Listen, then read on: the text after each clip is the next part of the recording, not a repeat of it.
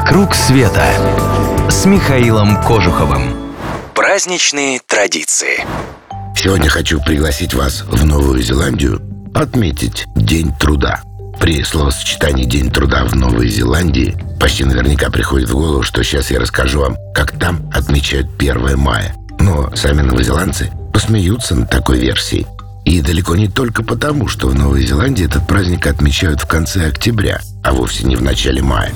Дело в том, что новозеландский праздник появился намного раньше нашего, и, кстати, мирового. Потому что сама борьба за права рабочих возникла там ранее, чем где бы то ни было еще.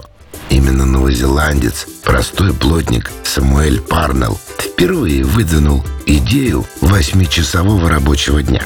Сделал он это просто. Отказался больше работать и все. И объяснил это так. 8 часов в день уходит на работу, 8 на сон и 8 на отдых.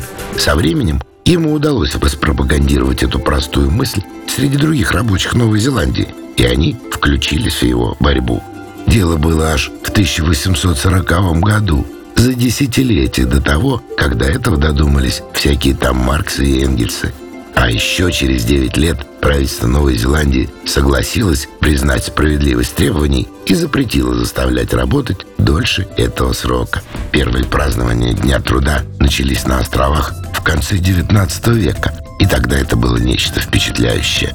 Вся жизнь в стране замирала, народ высыпал на площади, которые кишели всякими развлечениями, выступлениями циркачей театральными постановками. А новозеландским матросам праздник полюбился настолько, что они отмечали его по несколько раз в год. Ушлые моряки воспользовались тем, что каждая провинция праздновала этот день в свое время. Значит, День труда можно было поприветствовать в каждом порту. Наконец, в 1910 году правительству это надоело – и был установлен официальный день труда на последний понедельник октября. Увы, уже к 20-м годам 20 века День труда утратил свою зрелищность, театральные цирковые представления ушли в прошлое. Для большинства праздник не представлялся более особенным, чем любые другие. Хотя почему это не более?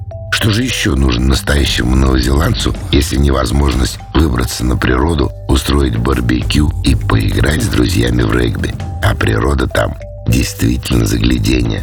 Вот уж где стоит побывать хотя бы раз в жизни.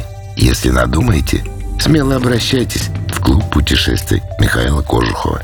Поможем добраться и покажем все самые красивые новозеландские красоты.